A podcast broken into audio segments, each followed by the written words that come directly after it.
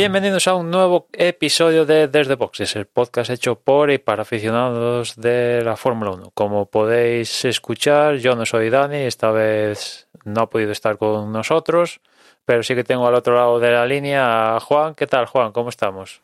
Pues, pues grabando, que últimamente ya es mucho decir. No, lo, que no somos capaces es de coincidir todos a la vez, ¿eh? Joder. Cuando, cuando no falto yo, que soy el que casi siempre falta, falta Dani. En fin. Y también está José. ¿Qué tal, José?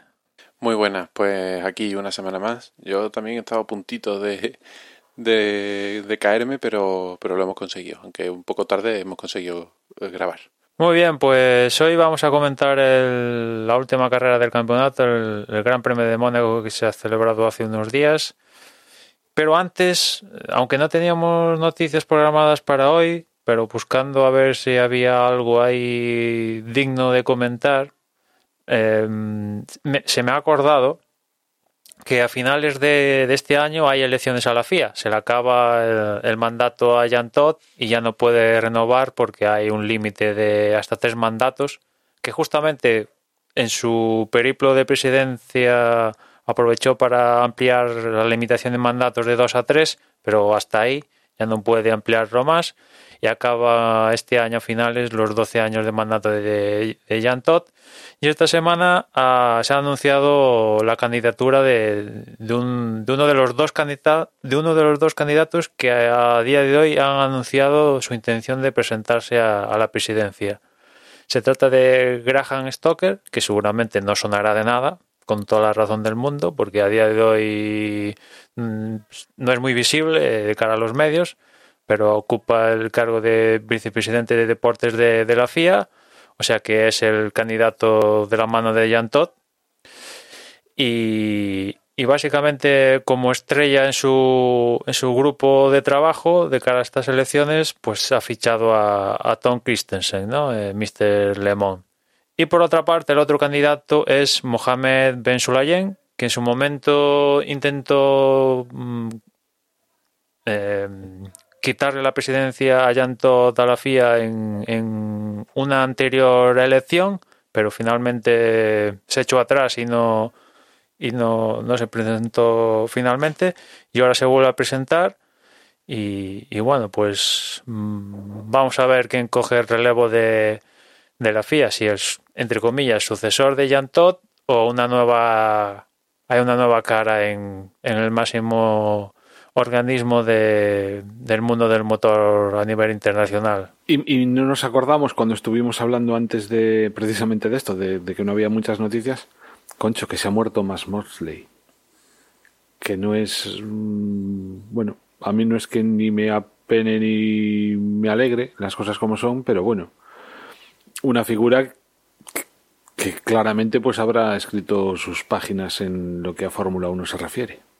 Para el que no lo sepa, expresidente de la FIA, el anterior a Jan Todt. Sí, una figura importante en la historia de la Fórmula 1, aunque, aunque haya tenido su, su polémica, pero, pero bueno, creo que no, no, no han estado relacionadas con, con, su, con su posición en la, en la FIA, por lo tanto.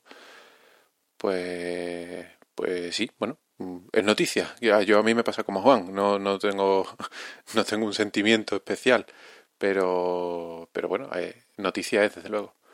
Pues si os parece pasamos al Gran Premio de Mónaco porque hay alguna que otra cosita que comentar porque la carrera pues no ha sucedido nada trascendental, una carrera típica de Mónaco, pero bueno, ha tenido sus detalles los cuales seguramente vamos a tocar, pero por empezar por lo que sucedió antes de, la carrera, ya el jueves en los entrenamientos libres ya yo creo que vimos sorpresas, ¿no? Sobre todo de la mano de Ferrari, donde tanto Carlos Sainz y Leclerc, pues diría que incluso dominaron los entrenamientos de, del jueves. Incluso Leclerc se perdió los entrenamientos, eh, los primeros libres porque tuvo un problema con la caja de cambios y ese no, no, eso no le privó de en la segunda sesión liderar estar ahí arriba en la tabla clasificatoria y Carlos Sainz enseguida le, le cogió el, el momento al, al, Gran Premio de Mónaco, el coche parecía funcionar. La verdad que a mí me sorprendió. No, si me dicen antes de la carrera que Ferrari iba a optar absolutamente todo en esta, digo, me estás vacilando porque no,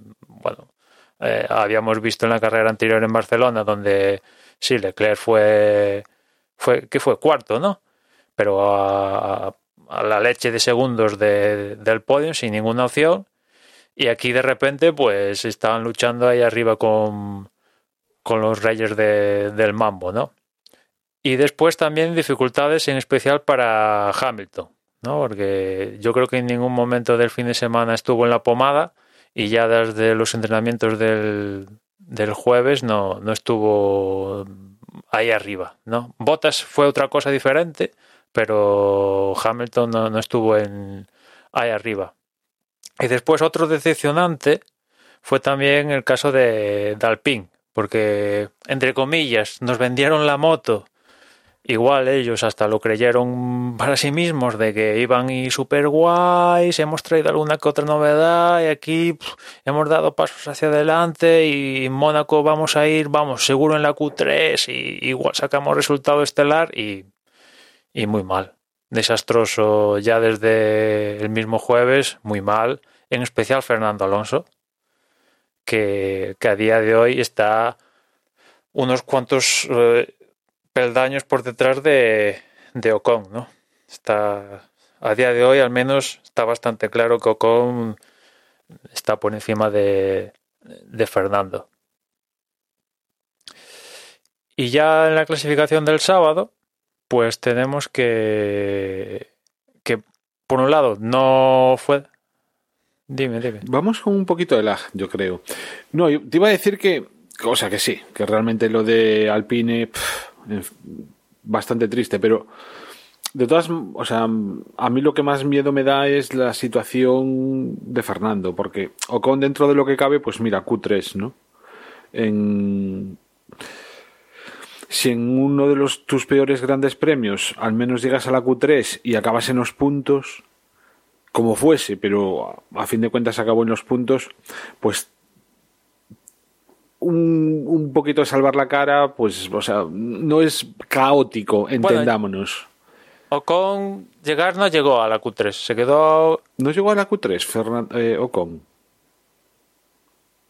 Igual no, igual estoy hablando de memoria, eh, déjame que lo compruebe pero no se quedó a las puertas ah bueno bueno pues vale bien pues sí entonces seguro estoy mirando ahora la clasificación pero bueno a efectos prácticos vaya pero bueno. mm. Sí, o sea, yo tenía la idea eso de que había llegado a la Q3, al final no lo consiguió, mmm, pero bueno, quiero decir que sobre, sobre, todo yo creo que es la situación de Fernando la que pone un poco los uh, iba a decir los pelos de punta da a mí me da miedo entrar en esto porque porque no quiero porque me gustaría que fuese que estuviese mucho mejor y aún tengo la sensación de que lleva el tío mucho tiempo sin subirse un Fórmula 1, encima este circuito era un circuito urbano, con lo cual podría incluso ser más complicado, pero pero bueno. Mm, al menos acabaron en los puntos, entonces digamos que podrían haber tenido resultados peores en Alpine, aunque desde luego no es para nada sobre todo, más que nada es que la sensación que dan es como muy de, no avanzar, sino más bien de ir, de ir retrocediendo, con lo cual, pues a ver. Sí, yo creo que en el propio equipo no, no analizan la situación del mismo con la pauta correcta, ¿no? Porque yo creo que el gran fallo es que ellos estaban convencidos de que el coche iba a rendir y se dieron con bruces y vieron que no, que no estaban donde querían, ¿no? Y, y ese es un problema, ¿no? Porque si analizas que vas a estar en Q3 y después estás en Q1, que Fernando se quedó en Q1, dices aquí el análisis no es muy acertado, ¿no? En fin, vamos a ver si es flor de un día y únicamente se queda aislado a Mónaco o hay, que extenderlo a más a más carreras. E, en, en España la clasificación estuvo ahí. Después la carrera marcada por la estrategia fue desastrosa, ¿no? Que les echó al traste el, el resultado. Pero aquí en Mónaco es que el rendimiento no directamente no, no estuvo. Y Ocon al final se encontró por puntos más por de, el descalabro de, de Bottas y Leclerc, más que por acierto de, de él y del propio rendimiento del, del monoplaza, ¿no? Yo creo que es que Alonso lleva rindiendo por debajo de, de lo que se esperaba de él, al menos, toda la temporada, ¿no? Eh, a ver, aquí en Mónaco se ha notado más, quizás. Y también es verdad que es un circuito que, que es favorable a que se noten mucho los errores, porque sobre todo pues una mala clasificación te condena en carrera. Eh, pero, pero en general, salvo la clasificación del de, Gran Premio de España, mmm, el comentario que siempre hemos dicho es que eh, esperamos más rendimiento de Alonso. Supongo que llegará a lo largo del tiempo. A ver, eh, eh, será tema de adaptación o, o, será tema físico o será tema mental, pero mm, quiero decir, de las capacidades de Alonso no vamos a dudar a estas alturas. Eh, parece que el coche no es, porque Ocon más o menos está rindiendo bien, aunque es verdad que eh, como cómputo general del equipo yo también esperaba un poquito más del de, de Alpine, los esperaba mmm, más cerca, digamos, de, de McLaren. Pero, pero vamos que sí, o sea, ahora mismo Alonso eh, está por detrás de Ocon y, y, yo quiero entender que en algún momento eh, eso cambiará, pero, pero no sé, a lo mejor es que Ocon realmente eh, ha sabido cogerle muy bien el tranquillo a, a este coche y, y, le resulta, en fin, Alonso también ha, mm. tenido momentos en su etapa de que se, se, ha estado peleando con un coche durante toda una temporada y, y, no ha llegado en ningún momento a conseguir sacarle rendimiento. Pues podría ser. Sí, sí, pero la diferencia aquí, la diferencia aquí es que mm, en los peores años de McLaren, donde Fernando estaba luchando con su compañero de equipo entre ser penúltimo y último, al final él siempre se imponía y, y era penúltimo, ¿no? Y aquí, al margen del rendimiento del coche, que al final quieras o no quieras, pues el propio Alonso cuando firmó el año pasado dijo que esta temporada era para olvidar y que se centraban en el próximo año con los cambios y tal. Con lo cual eso lo dejamos, lo podemos dejar un poquito al margen el rendimiento fehaciente de potencial de, de, la escudería, es que él, comparado con su compañero de equipo, pues no, no, no puede salir. No, es que sí, estoy quedando en la Q1, pero le he metido un 5-0 en clasificación al Con. Esto no lo puede decir. Y es raro. En Alonso sí, de hecho, es raro. Que, sí, sí, bueno, no sé, no, no, podríamos contar en el cómputo general sus primeros años o cuando era piloto probador, pero creo que es la primera vez en su carrera deportiva eh, en la que eh, está por detrás de su compañero de equipo.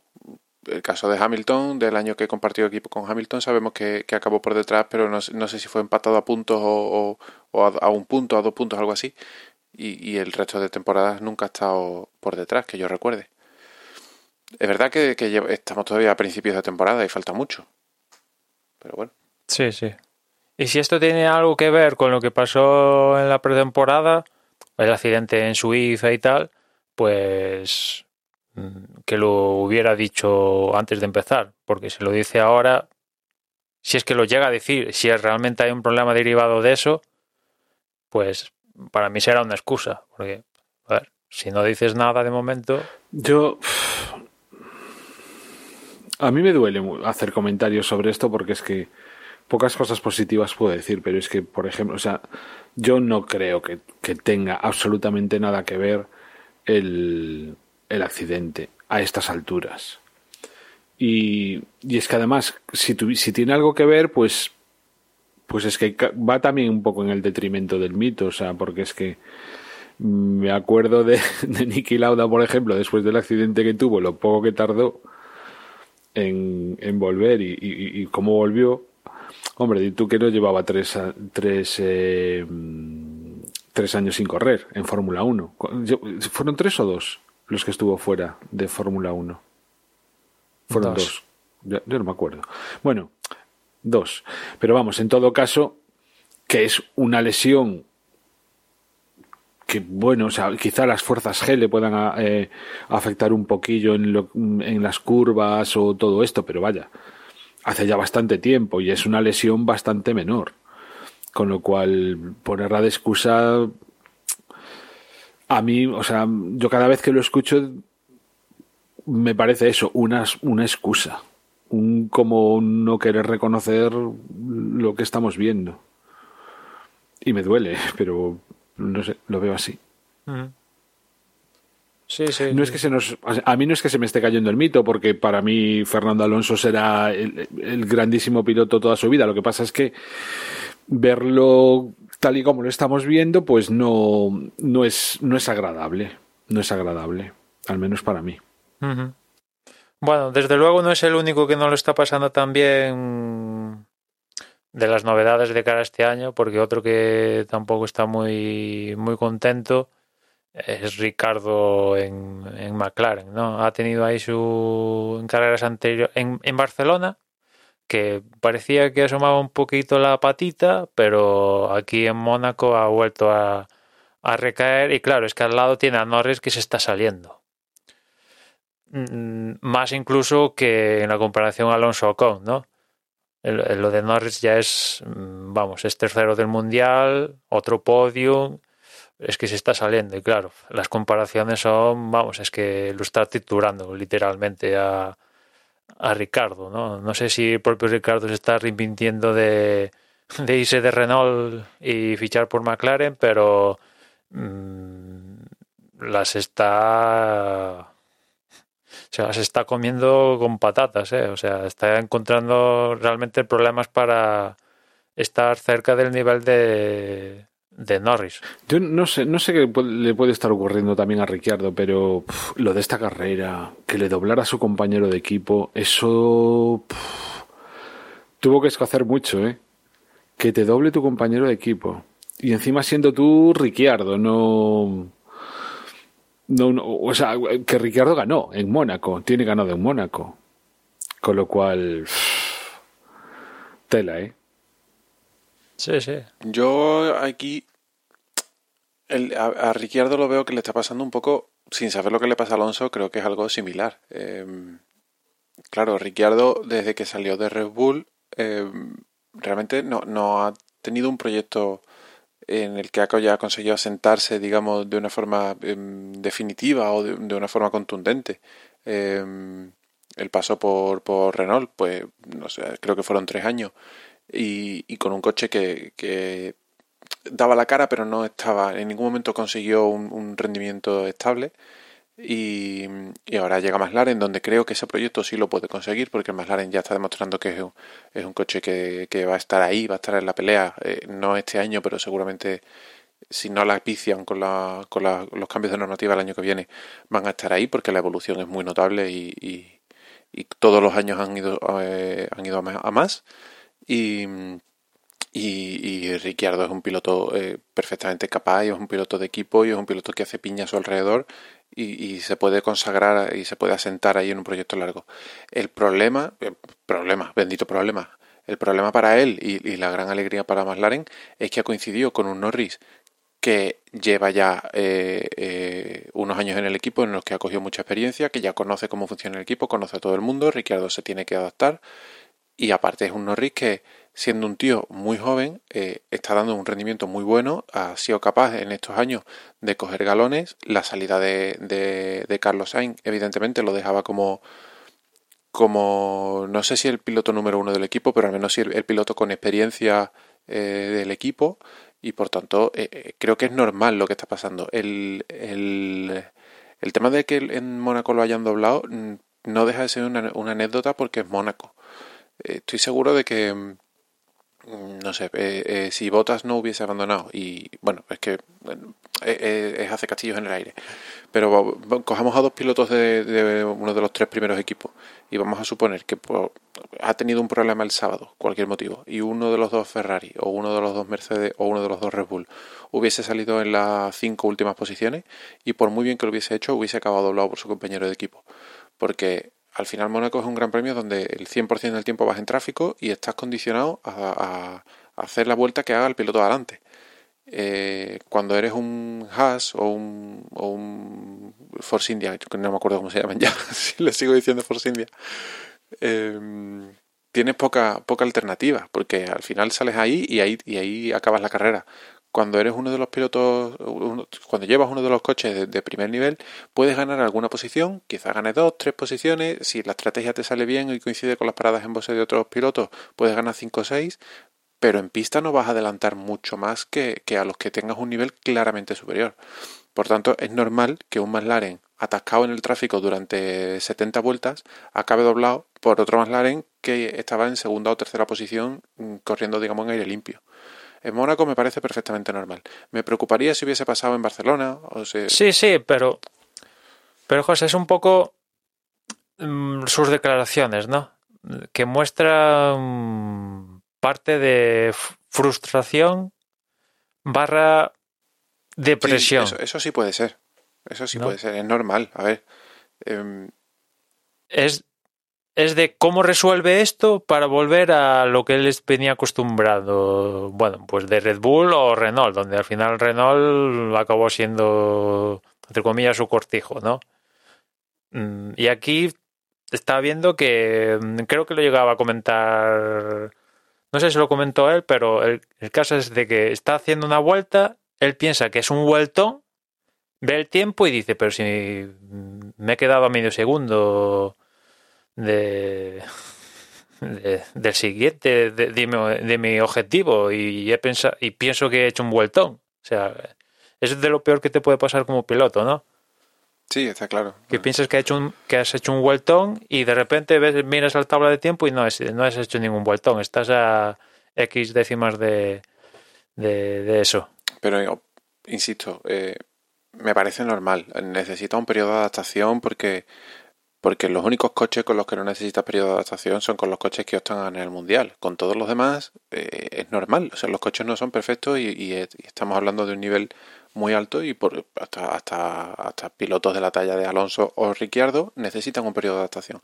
Si además de eso está teniendo un bajón anímico, eh, evidentemente el problema se agrava y ahí y ahí no, no podemos saber qué es lo que pasa por su cabeza y evidentemente pues él tendrá que, que, que manejar y mejorar en ese aspecto pero el rendimiento deportivo terminará llegando. Terminará llegando y es normal que el primer año eh, un piloto como Norris, que es muy rápido y que ya tiene experiencia en el equipo, le gane. Es perfectamente normal. vamos, si yo, si yo fuese su coach, que no, no le, le, quitaría hierro al asunto, porque al final el proyecto de Ricciardo en McLaren eh, no es este año, tiene que ir a la, tiene que mirar a largo plazo. Bueno, a, final de año sacaremos mm. números. Sí, exacto y veremos cómo queda cada quien, ¿no?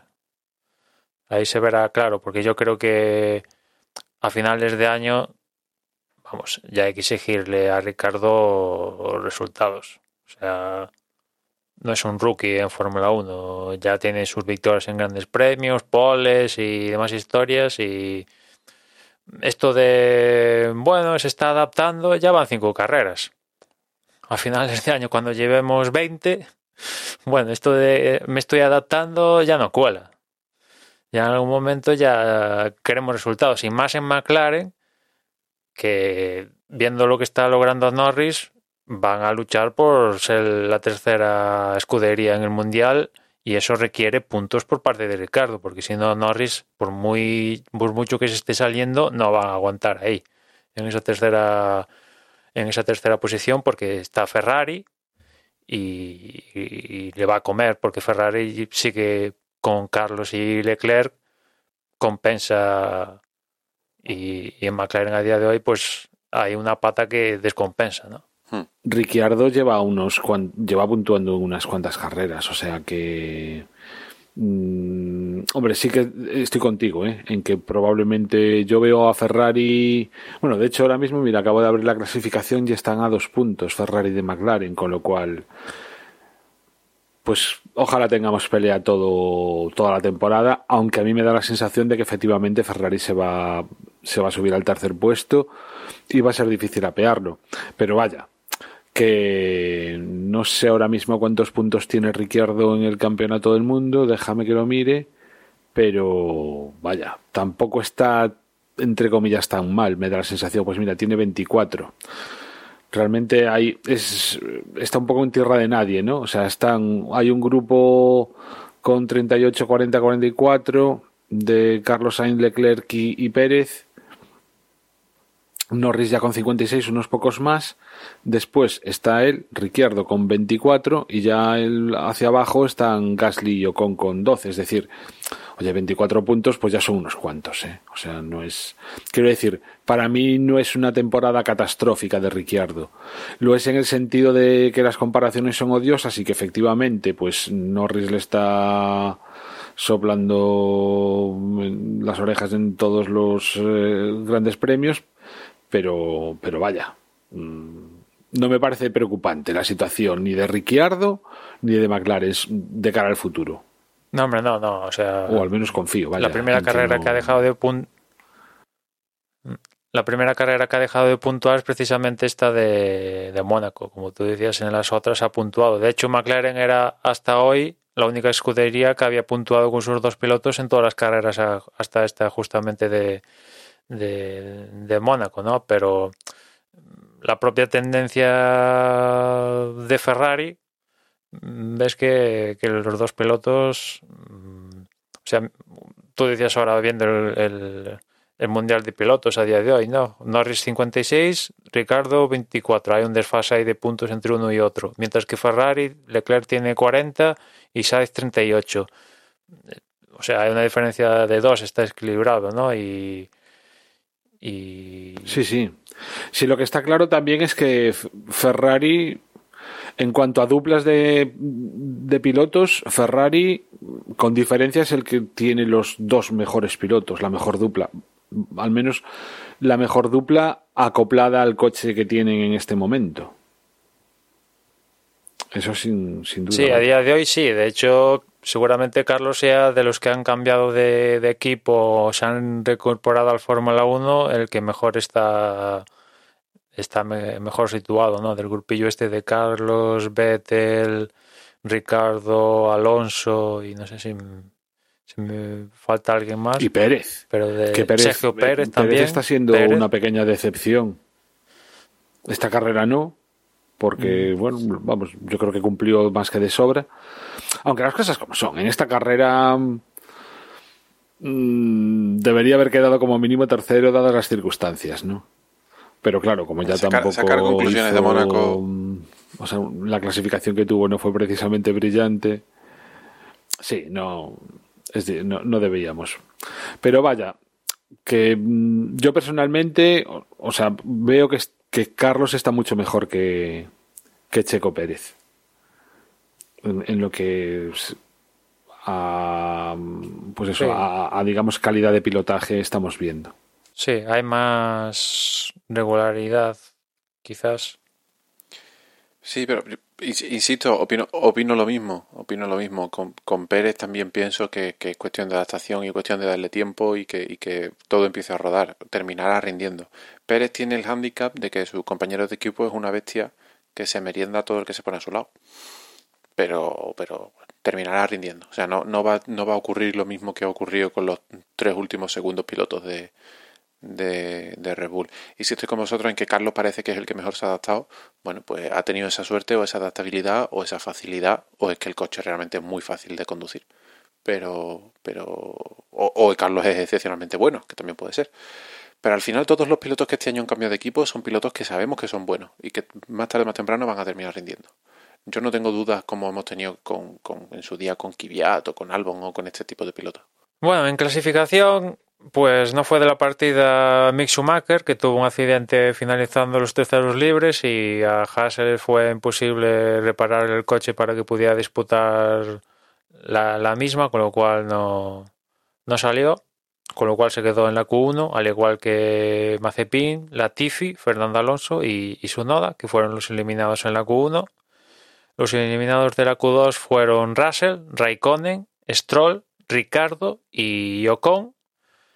Y en la Q3, décimo fue Giovinazzi, que por cierto, habrá que hablar de algún día de Giovinazzi, que de momento le está mordiendo la oreja a Raikkonen, ¿no? De hecho, creo que los únicos puntos de Alfa Romeo en el campeonato son los rogados por Giovinazzi hasta la fecha, si no voy mal. No fue no, noveno, perdón, fue Pérez, octavo Vettel, otro gran premio donde enseña la patita, sobre todo en este. Séptimo fue Hamilton, ya os decía que en ningún momento estuvo en la, en la pomada y, y, la clasificación lo refleja. Ver séptimo a Hamilton, hace mucho, mucho que no se veía Hamilton en estas posiciones. Sexto Gasly, quinto Norris, cuarto Carlos, tercero Bottas, segundo Verstappen y pole para Leclerc. Y aquí el, el key de la cuestión es que en la Q3 Leclerc en el segundo intento pues cometió un error y se fue contra el guardarrail provocando una bandera roja que privó a, a por ejemplo Verstappen, Carlos Sainz, Bottas y otros pilotos de mejorar su tiempo, ¿no? En el caso de Verstappen, Carlos Sainz y, Bottas iban mejorando el tiempo del Leclerc de pole y se quedaron con las ganas de, de mejor. Evidentemente hubo, entre comillas, algún conato de polémica. Las comparaciones son odiosas con lo que pasó con Schumacher en 2006, el aparcamiento en la rasca, que si lo hizo aposta, no sé qué, tal. Bueno, al final... Eh, es cierto que Leclerc hizo la pole, que Ferrari no hacía una pole desde el 2019 y por un lado mostraba el rendimiento de, obtenido para este gran premio de, de, la escudería, pero por otro el choque hacía sospechar de que igual lo que hoy era pan es hambre para mañana, de cara al domingo, ¿no? Porque fruto de ese accidente sospechaban de que igual que hubiera quedado tocado la caja de cambios y claro, si cambiaran caja de cambios son cinco posiciones de sanción, con lo cual principalmente aquí en Mónaco, eso es ya adiós muy buenas a las aspiraciones de, de, victoria. Ferrari pensionó la caja de cambios y tal el sábado por la tarde y después también el domingo por la mañana. Pensaron que estaba todo ok y de hecho el procedimiento de Leclerc para inicio de carrera era salir desde la pole como estaba marcado pero en la vuelta de posicionamiento en la parrilla, problema. Hubo un fallo en el palier del eje del eje motriz de la parte trasera y Leclerc se quedó con las ganas ni tan, de tan siquiera salir a la misma, ¿no? Una poli efímera y, y que no, no la aporta nada, más allá de que su casillero va a tener una pole muy guay en Mónaco, pero que no le supone ningún punto y, se ha quedado con las ganas de, ni tan siquiera salir, ¿no? Evidentemente fue un fallo suyo en carrera y después también de Ferrari, porque lo que falló no fue directamente la caja de cambios, sino algo que hubieran podido cambiar y que inexplicablemente no cambiaron ni por precaución y se comieron que surgió un problema ahí en ese palier del eje de transmisión y adiós muy buenas. La verdad es que bueno, el, fallo de Leclerc es un fallo de piloto y, y, medio lo compensas porque como ya estaba en pole, pues sale beneficiado. Sin querer salió beneficiado de todo esto, ¿no?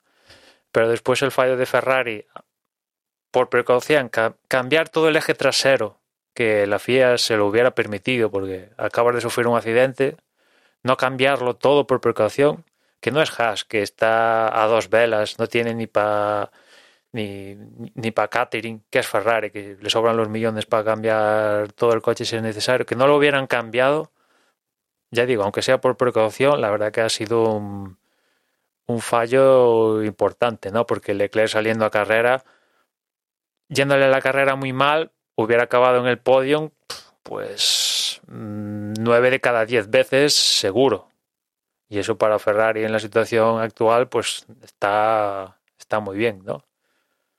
Y de hecho es lo que sucedió finalmente, pero con Carlos Sainz, que fue, que fue segundo. Y es que el problema sobre todo es que cuando vas sobrado de victorias, pues que te pase una cosa así, pues duele mucho menos que cuando mm, un primer puesto mm, sería un, un espaldarazo de moral para el equipo brutal. Y de nuevo, hay veces que las carreras las eh, pierden los pilotos por un error y otras veces pues es el equipo. Lo que nos demuestra que la Fórmula 1, como hemos dicho muchas veces, es sobre todo un, un deporte de equipo. Y una pena. Una pena ya para... O sea, a mí también me, me da rabia, o sea, entiendo que es un error, por supuestísimo que es un error, o sea, dadas las... O dado cómo fue el accidente, Está claro que no fue aposta, al menos, o sea, yo lo tengo clarísimo. Pero de todas formas es una pena, ¿no? Porque a mí me hubiera gustado ver exactamente qué es lo que hubiera hecho Carlos y si hubiera estado un poquito más adelante, ¿no? E incluso los otros pilotos también. A lo mejor hubiese, yo qué sé, haber visto la pelea también Verstappen, pues oye.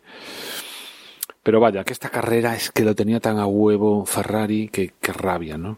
Sí, sí, perfectamente hubieran podido marcarse un, a ver, es difícil porque Verstappen estaba yendo bien, ¿no? Pero la posibilidad de ver en el podio dos Ferraris y un Red Bull era más que posible y, y con bastante seguridad viendo el rendimiento de libres y lo que estábamos viendo en clasificación, ¿no? Pero por un lado se truncó la posible mejora de Carlos con el accidente de Leclerc que de hecho Carlos, después de clasificación, fue uno de los que se mostró más beligerante en cuanto a su cabreo, ¿no? Porque tanto Verstappen como Bottas, pues se lo tomaron, entre comillas, con más filosofía. Es cierto que a Verstappen enseguida le vendieron de más, que va segundo y Hamilton es séptimo. Piensa en el campeonato, que esto es un resultado para ti. Igual Leclerc tiene sanción, con lo cual a las mil maravillas para ti, ¿qué es lo que acabó pasando?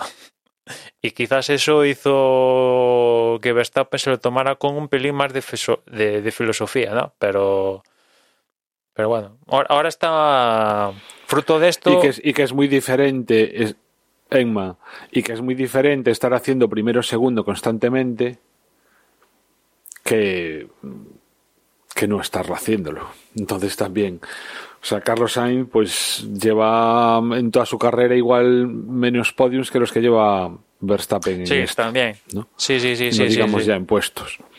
Entonces, es, a, eso ayuda ¿eh? a tomarte las cosas con filosofía. Sí, sí, si te paras a pensar, es la primera vez que Carlos tiene posibilidades reales de lograr una pole. Y más lo que conlleva eso en Mónaco, que casi te da en alta probabilidad la, la, victoria, ¿no?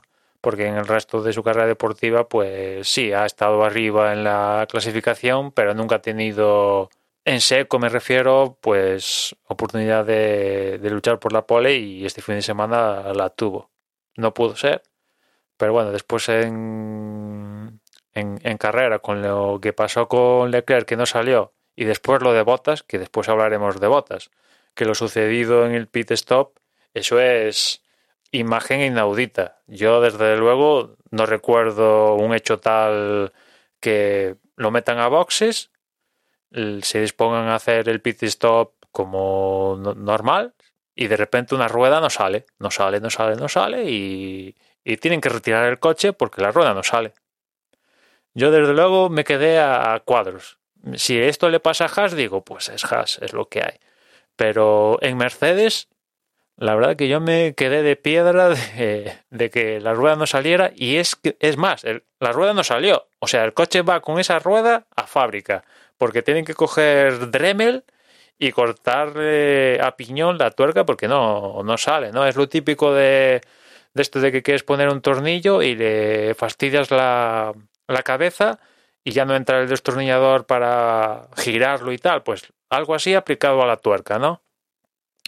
Y, y se da una bueno según explica Mercedes se dio una combinación de factores de que le, Bottas no posicionó bien en, en, en la caja el coche ahí el, mecánico no situó bien la pistola con que encajara bien con la tuerca y claro con estas pistolas que tienen una potencia tal a lo que se se, se posicionó un poco inclinada en vez de encajar lo que fue es destrozar el metal de hecho, sacaron una imagen del, de los restos de, de- del comido de, provocado por la pistola volando, ¿no? Y, nada, se quedó botas, ¿no? Ahí en el camino.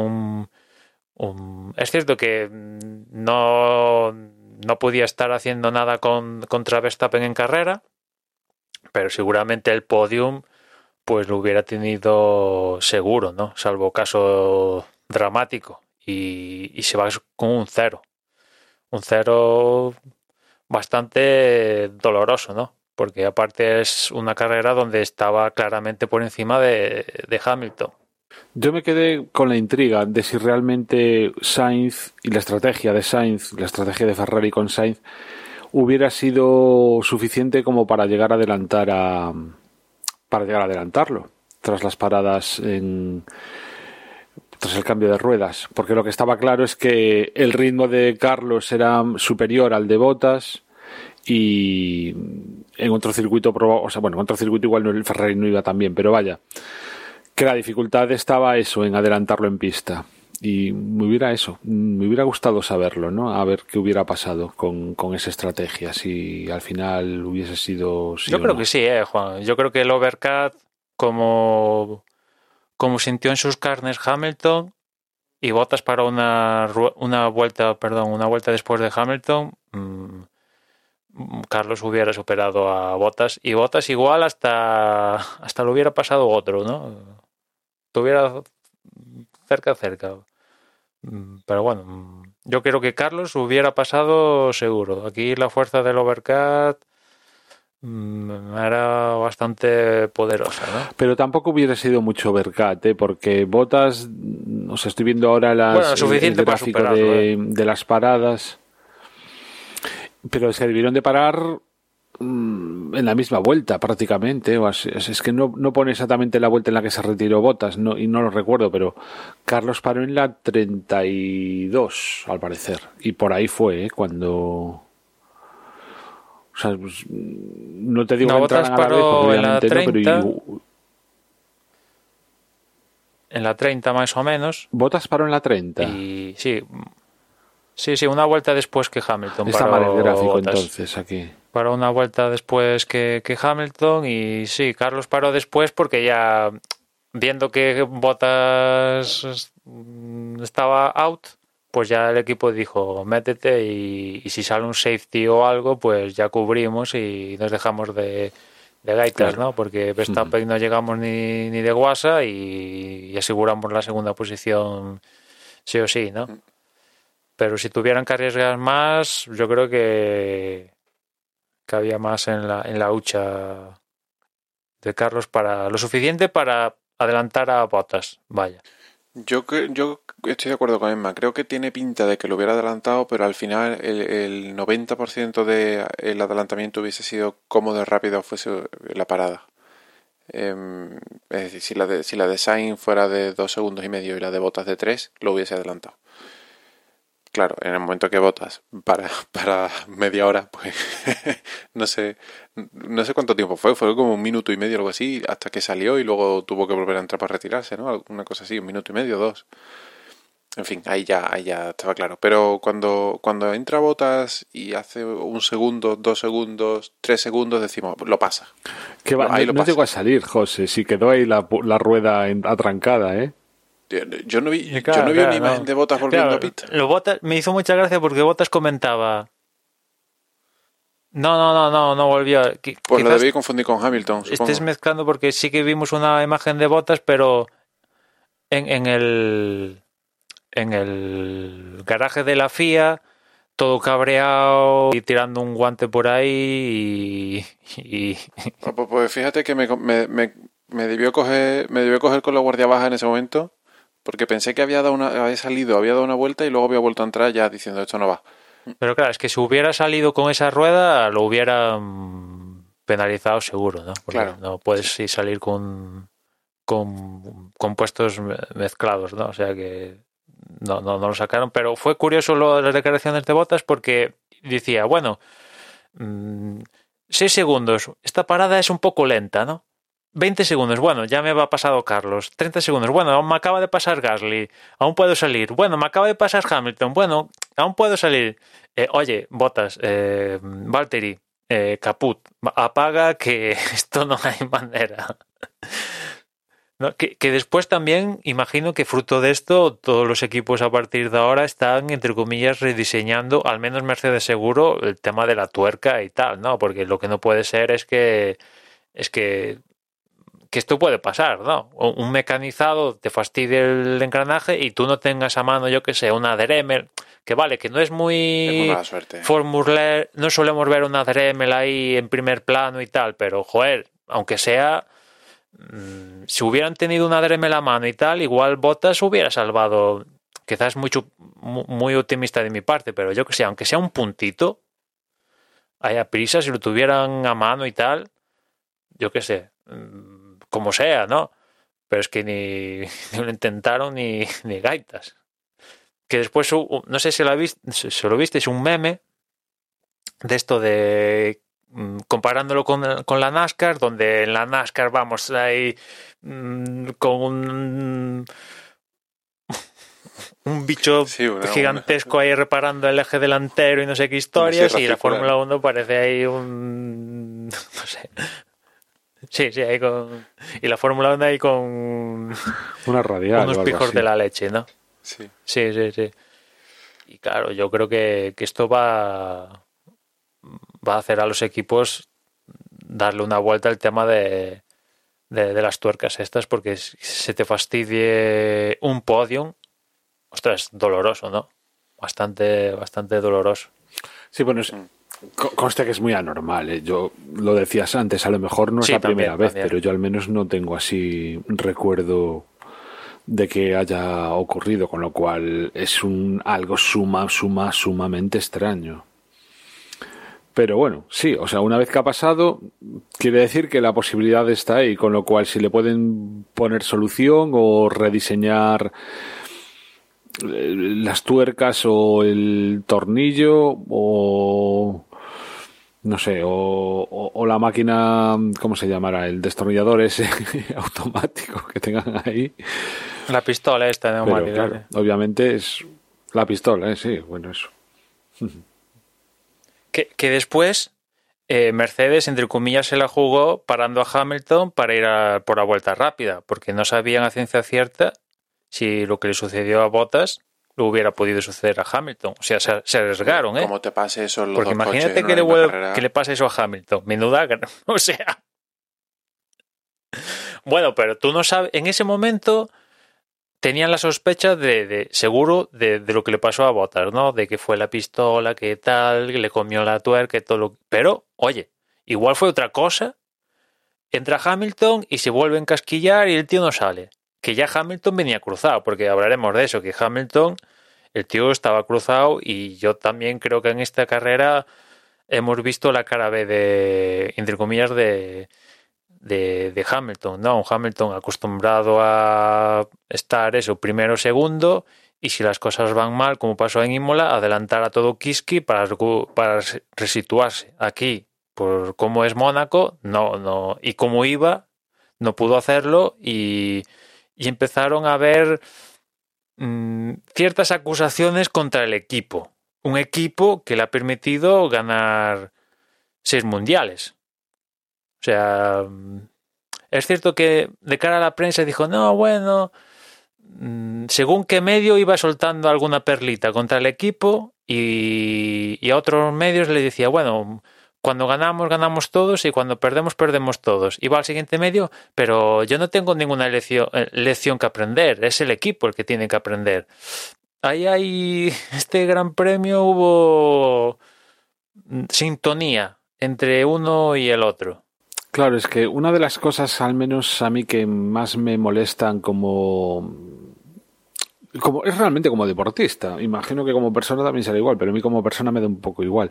Pero como deportista es eso, es el, el, el, no ser capaz, por así decirlo, de asumir los problemas y, y, darse cuenta de que efectivamente es un, es un trabajo de equipo, pero estoy convencido que cuando él mete la pata, pues el equipo no es tan injusto con él como lo es él cuando es el equipo, el, entre comillas, el, que mete la pata. Que yo tampoco tengo claro que haya sido culpa de, del equipo, ya que Botas, hombre, está claro que había coches mejores esta carrera en pista, pero Botas no lo hizo tan mal. Botas probablemente hubiese acabado en el, o sea, casi seguro que hubiera acabado en el podio. No sabemos si segundo o tercero, muy probablemente tercero, pero hubiera acabado en el podio. Y el coche es el mismo y no creo que el equipo haya perjudicado a posta Hamilton, con lo cual, en este caso, quedar tan atrás de su compañero de equipo es un problema de pilotaje. Y encima querer escudarse echándole la culpa a los ingenieros me parece de un mal gusto enorme. Por eso eh, Hamilton tiene estas cosas, o sea que sí, o sea, es muy muy buen piloto, pero pero no tan buen deportista. Sí, sí, sí, sí. Yo, yo entiendo que una comunicación por radio, pues vale, le digas de todo y todo lo que tú quieras, ¿no? Al final, aunque sabemos que se retransmite y la pueden poner en señal de televisión, pero bueno, al final estás hablando con tu ingeniero y tienes que ser, entre comillas, sincero, ¿no? Eh, pero las declaraciones en el corralito. Es una conversación privada, aunque, aunque se pueda escuchar. Pero en, el corralito, ya donde puedes pensar y, y dirigir el mensaje que vas a decir específico, ya cosas como esto que os decía antes de tenéis que aprender alguna lección y él decir, no, yo por mi parte no, es el equipo el que tiene que aprender de lecciones. Evidentemente desconocemos lo que se dijeron en el briefing, estrategias que tuvo Mercedes de cara al fin de semana, si tuvieron problemas o qué, pero eh, cuando vienen bien dadas es muy fácil estar en las bien dadas. Es cuando vienen mal dadas, ahí es cuando hay que estar eh, de verdad, ¿no? Y, y, y, como decía Juan, o sea, Exacto. Botas luchó por la pole y estaba segundo hasta la pifia en, en boxes. O sea, si, si, me dijeras que Botas era decimoquinto, pues digo, pues es, vale. Pero no, es que Botas situó el coche eh, donde se presupone que está un Mercedes. Y tú no. Que rara vez pasa en Hamilton, pero sucedió. Estaba llevando una temporada inmaculada, primero segundo, y de repente séptimo. Encima la estrategia no le salió a Mercedes, esa es otra. Fueron los primeros en parar y se comieron con patatas el intento de undercut, porque aquí en Mónaco a veces es más potente el overcut y Hamilton se comió un overcut de AUPA con Gasly, Vettel y Pérez, ¿no? Que estaba rezando en arameo. Por, por eso y, una tormenta perfecta, ¿no? Casi. Consiguió ser séptimo y da gracias. Da gracias porque en otras circunstancias, eh, con, Leclerc, con Leclerc en pista, Botas en pista, igual Hamilton estamos hablando que queda noveno o décimo. O sea, la situación, dentro de lo que cabe, igual vamos a ver cómo acaba el Mundial. Porque a día de hoy el líder del Mundial es Verstappen y Red Bull en constructores ha, habido un, cambio en los líderes de los dos mundiales. Vamos a ver si sigue así de apretado hasta, hasta Abu Dhabi. E igual Hamilton, estos puntitos logrados en Mónaco le supone el título. Igual, vete tú a saber, ¿no? Eh, puede ser el, el, factor diferencial, ¿no? Pero aquí desde luego no, no, no estuvo siguiendo el patrón que llevaba hasta, hasta la fecha, ¿no? Y la siguiente carrera es Baku, que no es Mónaco, pero tiene cosas, entre comillas, de, de Mónaco. Es bien, evidentemente no es Mónaco porque tiene una recta de más de un kilómetro y ahí hay posibilidad de adelantamientos, claro, a diferencia de lo que aquí en Mónaco, pero tiene también sectores donde se presupone que, que, que ese Red Bull irá, irá bien. Y, y de fondo tenemos la historia hasta de los alerones flexibles y tal, con amenazas de Toto Wolf de si es necesario poner una reclamación y, y si hay que llevarlo hasta la Corte Suprema, eh, máxima de apelación, perdón, se lleva sin ningún problema, ¿no? Vamos a ver si cumple la amenaza o, o no. Y también está el tema de la renovación de Hamilton, que parecía que se estaba abordando o se empezaba a abordar desde ya para que no se produjera lo que se produjo el año pasado. E igual este falta de sintonía a última hora hay un cambio de planes. En el sentido no de, no de romper relaciones, pero de aplazamiento de, bueno, ahora no, que no me... mm, Estoy de morros contigo, más tarde, más tarde, más tarde, más tarde. Y, imagino que, que el equipo de continuar en Fórmula 1 quiere tener ya pilotos más allá de año a año, ¿no? Con lo cual, mm, vamos a ver si Mercedes se recupera de este de este pequeño, entre comillas, bache, ¿no? Porque que Verstappen y, y Red Bull hayan superado a Mercedes, pues yo creo que supone un, un ligero bache, ¿no? Es cierto que Red Bull y Verstappen estaban, entre comillas, obligados a sacarle rendimiento a Mónaco, pero yo creo que les ha salido mejor de lo esperado. Bueno, y por lo demás de la carrera, poco más que decir, ¿no? Si acaso la, el, el buenísimo papel que hizo Vettel, que cuando cuando lo hace, o sea, cuando hace una buena carrera, también hay que reconocérsela, ¿no? Sí, es curioso. Eh, Yo no sé si es. imagino que será cosa de Mónaco, ¿no? O igual no, veremos, sin embargo, ¿no? Pero es curioso que. que.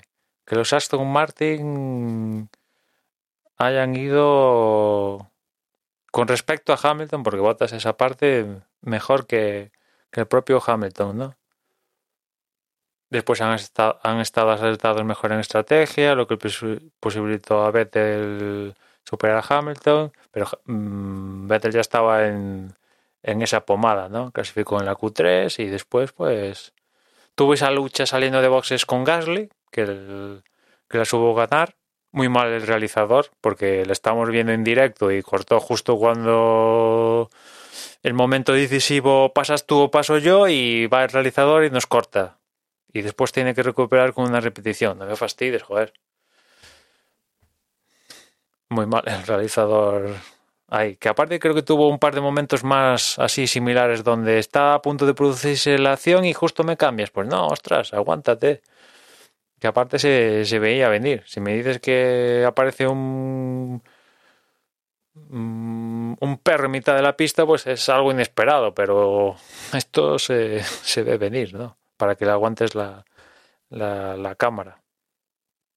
Y sí, los primeros. La verdad es que Aston Martin está, estaba muy necesitada de puntos, ¿no? Creo que únicamente llevaba a esta cita con 5, creo. Y bueno, de una tajada ya se lleva 14. Es cierto que está años, años luz de los puntos que tenía a estas alturas como Racing Point el año pasado, pero vamos a ver si esto marca marca tendencia o vuelven a estar donde estaban antes de esta carrera en, en, en Baku. Otro que también estuvo bien es bueno, Pérez por la estrategia derivada de, de Red Bull, pues que subió de de, de, de qué era, de octavo noveno, pues a situarse cuarto. Después Gasly, Gasly también estaba, Noveno, estuvo creo. bien. Mm. Gasly estuvo bien, estuvo por un lado aguantando a Hamilton toda la carrera y después intentando luchar con Vettel. Después, eh, bueno, lo que decía antes, Giovinazzi logrando ese puntito para Alfa Romeo, que le está mojando la oreja a Kimi. Y, y no sé si hay alguna cosilla más. Mazepin, que quedó por delante de Schumacher. Es cierto, es cierto, quedó por delante, pero a tres vueltas de, de Verstappen. Y siendo doblados por el siguiente en la clasificación, que es Unoda, y dobló a Mazepin y a Schumacher. O sea, la diferencia es abismal. Sunoda también, qué decepción, eh. Las cosas como son. Sí, también. También, ¿no? Claro, es esto en, en la comparativa con Gasly, es que uno está sexto y el otro está Gasly quedó sexto, eh. El otro está en las contenchinas, sí, sí. Sí, sí. Totalmente. Hay unas diferencias ahí entre compañeros de equipo en algunos equipos, valga la redundancia, bastante importantes que se amplifican en esta carrera, ¿no? Antes había, hablamos de, de Ricardo, que creo, que lo comentaba José, que quizás en esta carrera se vio amplificado por como es Mónaco, pero bueno, otro Gasly y, y algún que otro, pues también hay unas diferencias importantes, ¿no? Amplificadas por, por el componente que, es Mónaco. Y, después vimos una carrera de Mónaco sin safety car. Desde el 2009 que no había una carrera en Mónaco sin safety car y es que ya una carrera de Mónaco hay alta probabilidad que sea anodina, bastante an- anodina, pero es que encima esta es que no hubo ni safety car ni, ni casi a banderas amarillas ni, ni nada. Ni nada. De hecho, el último, el único adelantamiento en pista, si no voy mal, fue el de Schumacher a Mazepin al inicio de la carrera. Y el resto de adelantamientos fue fruto de la estrategia. Que en Mónaco es normal, este planteamiento. No, y en la primera vuelta. Sí, En la primera vuelta sí, sí, en la ¿eh? salida, sí, sí. Pero el resto todo estrategia, esto que comentamos, que en Mónaco es pues lo normal, ¿no?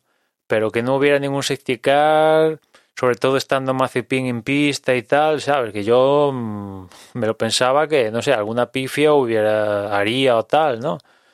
Eh, es fácil cometer fallos en Mónaco y comerte el guardarrail, ¿no? Y, y no, no hubo nada dramático. De hecho, durante todo el fin de semana, porque el único accidente así serio fue el de Leclerc. También Fernando, al principio de los primeros libres, en la última vuelta en Anthony Knox, tocó contra, se fue largo y destrozó el alerón delantero.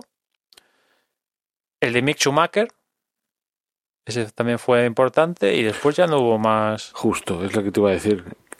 Después, que yo sepa, no hubo más accidentes en, en Mónaco, nada dramático.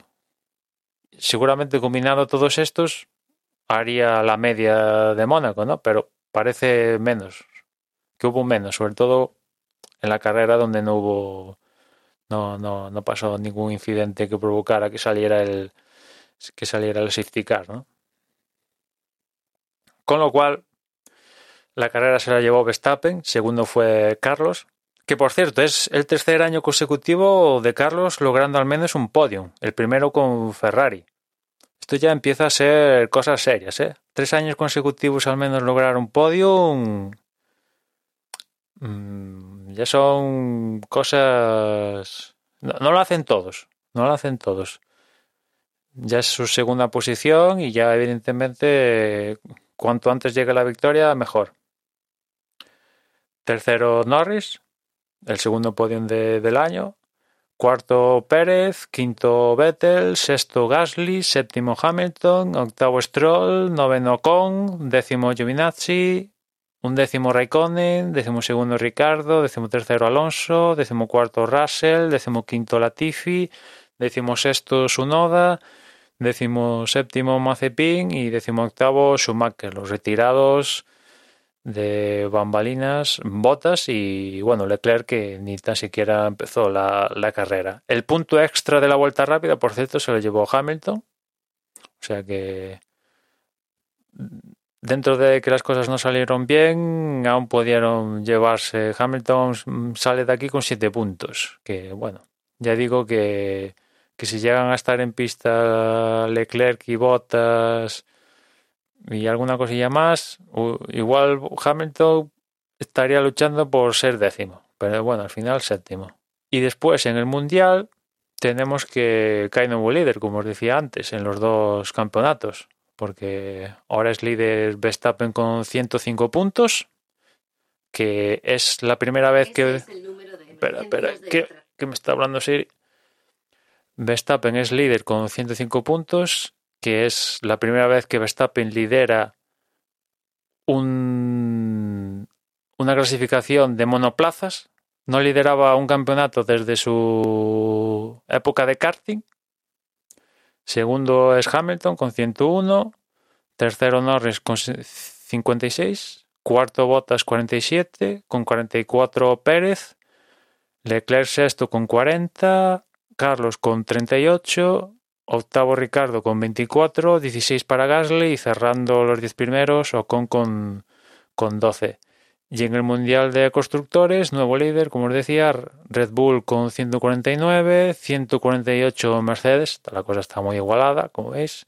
80 tiene McLaren, 78 Ferrari, 19 Aston Martin, Alfa Tauri es sexto con 18, 17 tiene Alpine, Alfa Romeo un puntito, he logrado por eliminarse en esta carrera, y con cero puntos Williams es noveno y décimo Haas también con, con cero puntos. Y, y bueno, esto ha sido la carrera de, de Mónaco. No sé si queréis comentar alguna cosilla más de, de, de, la misma. Evidentemente, una carrera más en Mónaco, lo típico, carrera aburrida, que si cambiamos Mónaco, es necesario Mónaco, eh, jugamos al parchís en vez de ver el Gran Premio de Mónaco. Esto va a pasar todos los años. Hasta que hagan algo, si hacen algo, ¿no? Esto es la cantinela con Mónaco, esto es todos los años que hay edición en Mónaco, lo típico, ¿no? De carrera aburrida, etcétera, etcétera, lo que comentaba.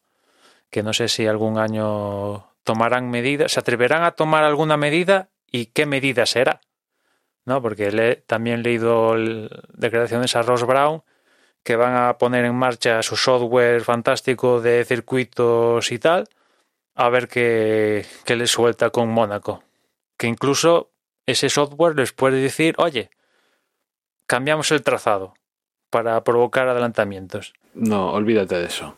A mí Mónaco, mm, de acuerdo, las carreras son como son, pero estéticamente me parece tan bonito, me parece, es tan plástico ver a los coches correr por esas calles sobre todo en clasificación, que es cuando realmente van deprisa y cuando realmente apuran ¿no? y se la juegan en, eh, a pasar a centímetros, y yo lo de milímetros, pero vamos, claro, a, veces a milímetros porque un poquito más y chocan me, me, parece maravilloso. Y mm, sí que es cierto que las carreras pueden ser más entretenidas y recuerdo un comentario que hice durante la carrera de que me gustaría que en Dazón permitiesen la onboard, ¿no? Porque yo estaría pillando, yo qué sé, pues por ejemplo a Carlos Sainz, que era uno de los que más deprisa iban. De hecho, incluso se llegó a quejar de que Verstappen iba lento en algún momento durante la carrera y me hubiera puesto la cámara on board y a disfrutar, porque es que es una maravilla de circuito. Que sí, que, que es prácticamente imposible adelantar, que las carreras al final se convierten en aburridas, que no tienen emoción y lo que queráis, pero plásticamente a mí me parece una puta maravilla este circuito. Sí, en carreras del estilo. Ya más que de todo tiene que haber, ¿no? En el sí, sí, tiene que haber de. En todos los escenarios. Iba a decir, tenemos un, lagazo de flipar. Claro, o sea, que, también haya una carrera de este tipo en el que, digamos, sea más importante la clasificación que la propia carrera, pues, pues es otro. Eh, es que es lo que hace que, que no todas las carreras sean iguales y que en unos lados tengas que jugártela de una manera y en otros de otra, ¿no? Con lo cual, mira, si la carrera es aburrida, pero al menos te diviertes viendo los coches, pues me parece eso más entretenido que otros circuitos que, que es muy parecido a Mónaco y que, bueno, que también los cuestionamos, pero, pero vaya, que, que no son Mónaco. Sí, sí, sobre todo. no, bueno, sobre todo no. En referente a lo de Dazón, una pena que no, no lo pongan, porque en carreras, como tú dices, esta de Mónaco en especial, como viendo la trayectoria de la misma, pues anima a poner una onboard de algún monoplaza, ¿no? Y, esto Dazón no, no lo tiene. Es más, antes lo tenían en para MotoGP creo que este año lo han quitado para la propia MotoGP. O sea que esto de poder poner una onboard únicamente que yo sepa lo tienen los que los que están en Movistar. Que yo sepa. Y como no tenemos ese servicio premium de Fórmula 1 aquí en España, pues nos quedamos con, las ganas de, de tener onboard. En fin, y mm, no sé si queréis comentar alguna cosilla más. Si no, ya, ya dejamos aquí el, el podcast, porque dentro de, de nada tenemos tríada. Se avecina Baku y dos de, dos de Austria seguidos y hay que tomar descanso para esas tres próximas carreras, si es que se llegan a realizar. Porque no sé si habéis leído que que el gobierno de, de Austria bueno, con esto de, de la pandemia, pues a la gente que vuela desde Reino Unido la, la ha puesto pegas. No sé si la Fórmula 1 tiene excepción, imagino que sí, pero ya sería la repanocha que se cancela, bueno, que, que pasara algo con el Gran Premio de Austria, los dos que va a haber por tema de, de la pandemia. Sobre todo por eso, porque, porque, porque se han ofrecido a hacer dos lo mismo que el año pasado. Sí, sí, ya sería, vamos, Sería casi un contrasentido, ¿no? Que por un lado negocien eso y que luego el gobierno sea el que, el que lo prohíba.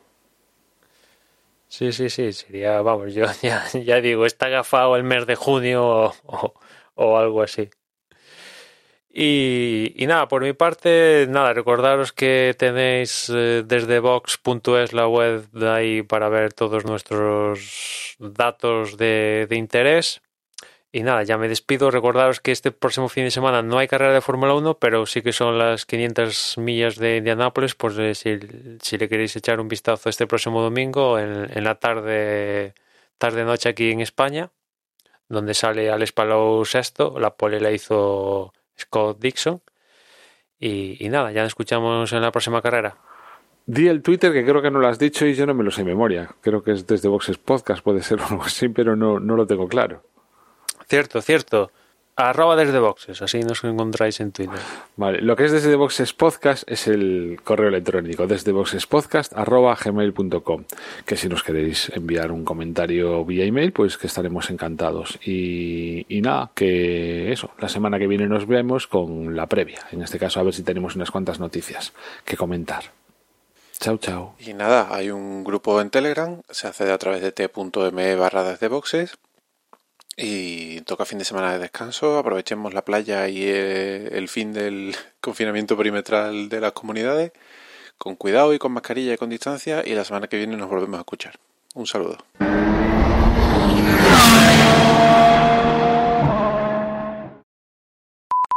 Joder, vaya lag todo el puñetero programa, ¿eh?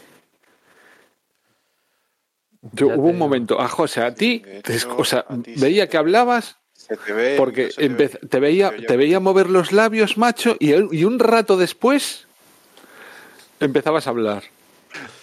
Me pasa lo mismo contigo. Ahora mismo, joder, estás moviendo los labios y A todos, a todos.